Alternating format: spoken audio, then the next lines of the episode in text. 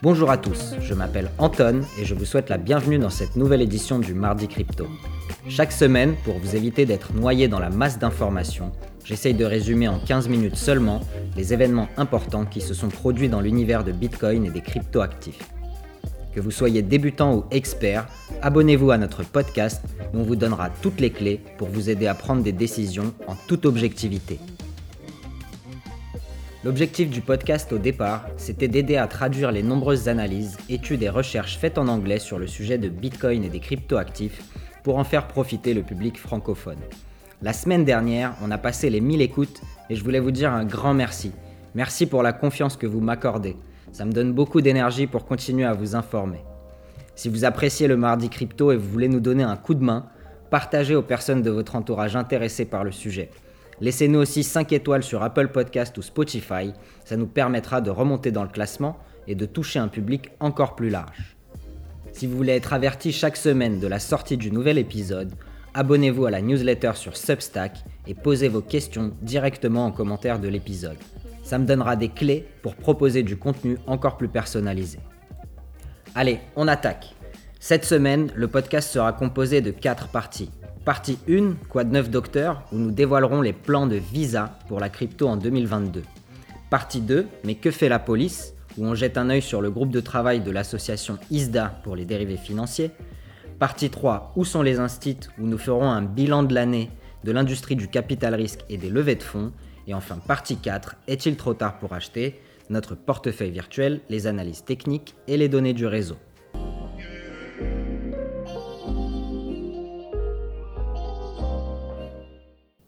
C'est parti pour la partie 1, Quad 9 Docteur? Cette semaine, dans la chronique d'une adoption, on revient sur l'interview qu'a donné Kay Sheffield, le responsable du département cryptoactif de la société Visa, à la chaîne de télé indienne NDTV. Visa, c'est la plus grosse société de paiement au monde, avec tout de même 335 millions de clients, dont 80 millions de sociétés et 15 000 institutions financières. Il est intéressant de savoir ce qu'il prévoit de faire pour 2022. La société a d'ailleurs récemment lancé un service de consulting crypto pour aider leurs clients à s'adapter à cette nouvelle industrie. Kay Sheffield nous dit que chez Visa, l'adoption crypto est exponentielle et la société emploie aujourd'hui plus d'une centaine de personnes pour développer son offre crypto. Ils ont également déjà plus de 60 partenariats avec des sociétés crypto, dont la plus connue est probablement Binance, qui propose déjà des cartes de débit qui permettent de dépenser ses cryptos comme avec une carte bancaire normale. Il mentionne aussi que les clients de Visa ont changé leur point de vue sur la crypto au cours des dernières années, en passant d'abord par le scepticisme, ensuite l'acceptation et enfin une compréhension de l'impact de la crypto sur leur business. Visa a d'ailleurs réalisé une enquête auprès de ses clients et cette enquête a montré que plus d'un tiers d'entre eux utilisent déjà les cryptos, soit comme un investissement, soit comme un moyen d'échange. La société continue donc à investir en infrastructure afin de faire le pont entre l'écosystème crypto et leur réseau de clients et partenaires pour simplifier l'intégration entre ces deux univers.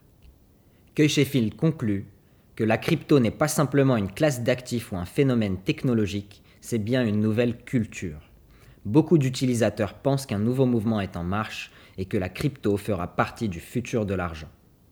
Je suis tout à fait d'accord avec Kay parce qu'on remarque que dans la crypto, il y a vraiment une culture spécifique avec ses mèmes, avec sa philosophie de liberté et de décentralisation. On peut être certain que la crypto va prendre le monde financier d'assaut en 2022 quand des acteurs aussi gros que Visa, mais encore Mastercard ou PayPal mettent les moyens en œuvre pour simplifier le passage du monde réel au monde de la crypto.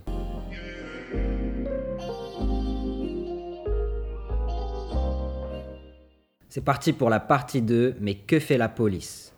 L'association ISDA, Association internationale pour les swaps et dérivés financiers, lance un groupe de travail qui réunit les participants du marché des produits dérivés et ceux des actifs digitaux pour travailler à développer des standards légaux et des définitions standardisées pour les actifs digitaux, en reconnaissant que les cryptoactifs sont une classe d'actifs à part. Ils ont publié un papier de recherche qui s'appelle Standards contractuels pour les produits dérivés d'actifs digitaux. Je n'aurai pas le temps de me pencher aujourd'hui en détail sur ce papier, cependant pour tous ceux d'entre vous qui travaillent avec les marchés de dérivés et qui ont l'habitude de manipuler les documentations ISDA, je vous donne les grandes lignes. Le papier identifie d'abord les caractéristiques de différents types d'actifs et en quoi ils sont pertinents pour les standards contractuels ISDA. Ils identifient ensuite les potentiels éléments disruptifs pouvant peser sur le marché des dérivés crypto. Ils font un point sur l'évaluation du prix des actifs. Ils regardent également comment les actifs digitaux s'intégreront dans la documentation ISDA existante. Et enfin, ils analysent les questions à se poser en ce qui concerne la collatéralisation des actifs digitaux. Vous pourrez retrouver le lien vers le document directement dans le transcript du podcast sur Substack.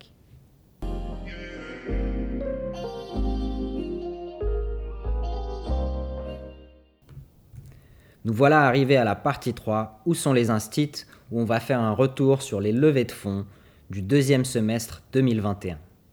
On va commencer d'abord par parler de cette semaine. Après une baisse significative des levées de fonds dans les 15 derniers jours, cette semaine a battu tous les records de l'année, avec 2,5 milliards de dollars levés par les startups crypto. La plus grosse levée de fonds nous vient de NYDIG, une société américaine spécialisée dans les services financiers. On peut noter parmi les participants à la levée de fonds les fonds de pension Mass Mutual et New York Life, ainsi que la banque Morgan Stanley et le géant de la technologie financière FIS. Le montant levé est de 1 milliard de dollars pour une valorisation à 7 milliards de dollars, soit presque un tiers de la valeur de la Société Générale. Selon la société, ce capital sera utilisé pour investir dans le développement du réseau Bitcoin essentiellement, développer les capacités de paiement du Lightning Network, la tokenisation des actifs et les smart contracts. La société a décidé de se concentrer plutôt sur Bitcoin que sur les autres chaînes.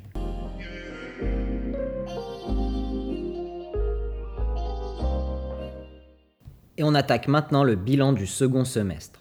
Selon nos fichiers, le total des fonds levés au second semestre de 2021 s'élève à 17,5 milliards de dollars, soit légèrement plus que les 17 milliards qui avaient déjà été levés dans la première partie de 2021.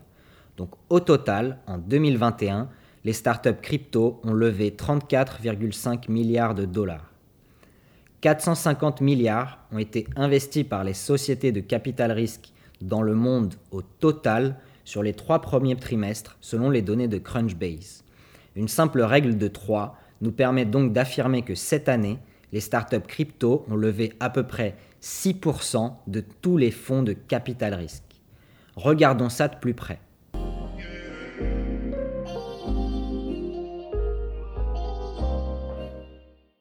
En ce qui concerne la répartition géographique, sans surprise, les États-Unis sont en tête du classement des levées de fonds du second semestre, avec 9,4 milliards de fonds levés dans le second semestre 2021, soit 54% de toutes les levées de fonds. Le deuxième pays, arrivant loin dernière, avec seulement 900 millions de fonds levés, est le paradis fiscal du Bahamas. Et le troisième pays, c'est la France, avec 790 millions levés, dont 85% sont représentés par la seule start-up NFT, Sorar.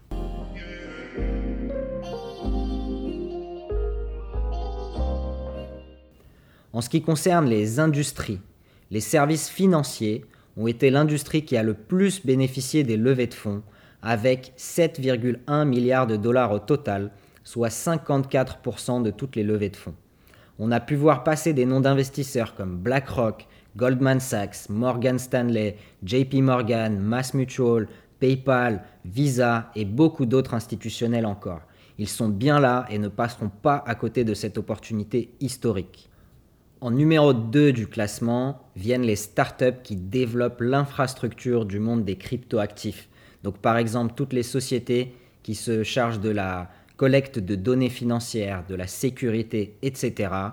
Et cette industrie a levé 3,2 milliards de dollars. La DeFi et les NFT pris ensemble complètent le classement avec 3,1 milliards levés cette année, soit 18% de toutes les levées de fonds en crypto.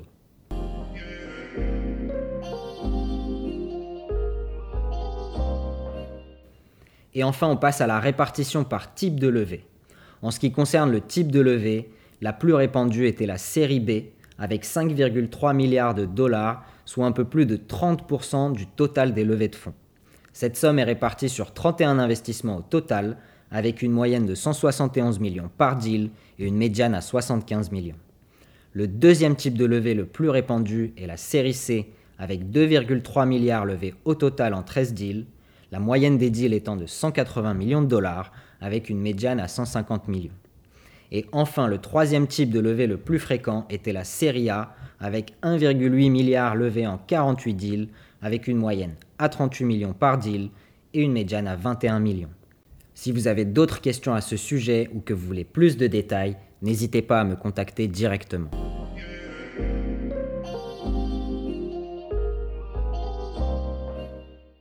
Et on attaque enfin la partie 4, est-il trop tard pour acheter? Avec un point sur l'investissement programmé et les analyses techniques. On commence d'abord par l'investissement programmé ou les 20 euros du mardi crypto, et je rappelle que ceci est une expérience d'investissement virtuel. Elle sert à prouver que Bitcoin est un très bon investissement pour diversifier ses actifs avec une vision à long terme. Le Bitcoin a plutôt stagné toute la semaine, et c'est tant mieux pour nous encore une fois, ça nous permet d'accumuler à bas prix en attendant la prochaine hausse et de lisser nos prix d'achat vers le bas.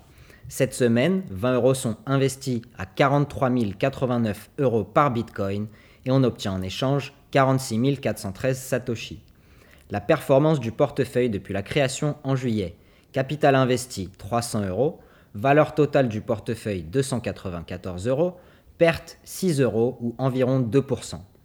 Notre portefeuille est toujours légèrement en perte, mais c'est pas grave, car nous sommes toujours persuadés qu'à long terme, le Bitcoin a le potentiel de surpasser le marché de l'or en tant que réserve de valeur. C'est même une estimation plutôt conservatrice pour Bitcoin, et notre stratégie d'investissement programmée est basée sur cette hypothèse. On verra si le long terme nous donnera raison ou tort, cependant, nous sommes toujours persuadés que c'est la meilleure stratégie qui tienne pour ne pas se noyer quand on découvre les cryptoactifs.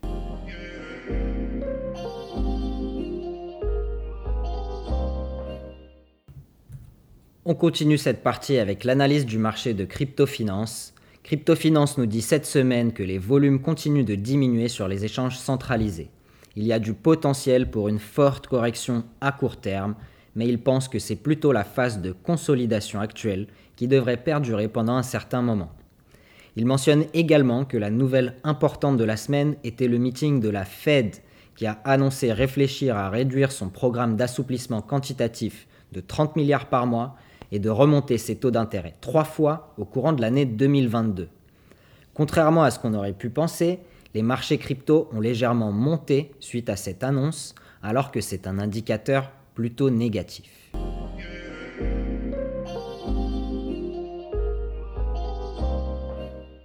Et on finit cette partie avec l'analyse des données du réseau de Glassnode. La semaine dernière, Glassnode nous disait que de plus en plus de pertes étaient réalisées sur la blockchain Bitcoin, donc que les traders vendaient à perte. Cette semaine, il complète cette information en mentionnant que ce sont les détenteurs court terme, donc ceux qui détiennent des coins de 3 à 6 mois, qui semblaient être les vendeurs de la semaine, plutôt que les détenteurs long terme. Si on parle de culture crypto qu'on a mentionné dans la partie 1, il y a un terme pour désigner ce type d'investisseur. Ça s'appelle paper hands ou les mains en papier. Ça signifie qu'une personne ne sait pas gérer ses émotions pendant le trading et s'oppose aux diamond hands ou les mains de diamant qui sont les personnes qui ne souhaitent vendre leur investissement à aucun prix. Pour simplifier, comme on peut le voir à quasiment chaque vague haussière, de plus en plus de nouveaux petits investisseurs achètent du Bitcoin alors que les prix s'approchent des plus hauts historiques, et lorsqu'ils se retrouvent face à une baisse considérable du prix, comme 20% et plus comme actuellement, ils se mettent à vendre à perte au bénéfice des investisseurs plus gros qui rachètent leurs coins à plus bas prix avant d'attendre une nouvelle hausse.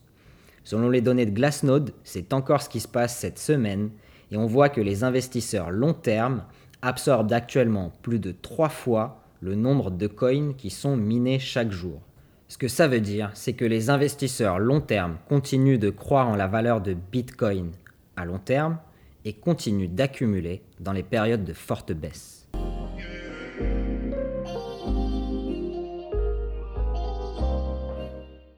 Et voilà, c'est déjà la fin de l'épisode. J'espère que cette semaine encore, j'ai pu vous apporter des informations et des sources pertinentes pour votre compréhension de ce vaste univers des cryptoactifs. Il est certain que vu les montants investis dans les startups crypto cette année, cet univers nous réserve probablement une croissance exponentielle et bien d'autres surprises pour l'année prochaine. Cela dit, avec la nouveauté et la croissance vient la complexité. Et je vous encourage à bien creuser ce nouvel univers qui ne manquera pas d'évoluer aussi rapidement qu'il l'a fait cette année, et voire plus encore. On termine comme d'habitude avec une citation du Tao Te King. Celui qui sait croit qu'il ne sait rien. Celui qui ne sait rien et croit tout savoir s'expose à l'échec. L'homme qui prend conscience de ses erreurs peut éviter de les répéter. Le sage est conscient des difficultés, conscient aussi des erreurs, ainsi il peut les écarter et il garde sa sérénité.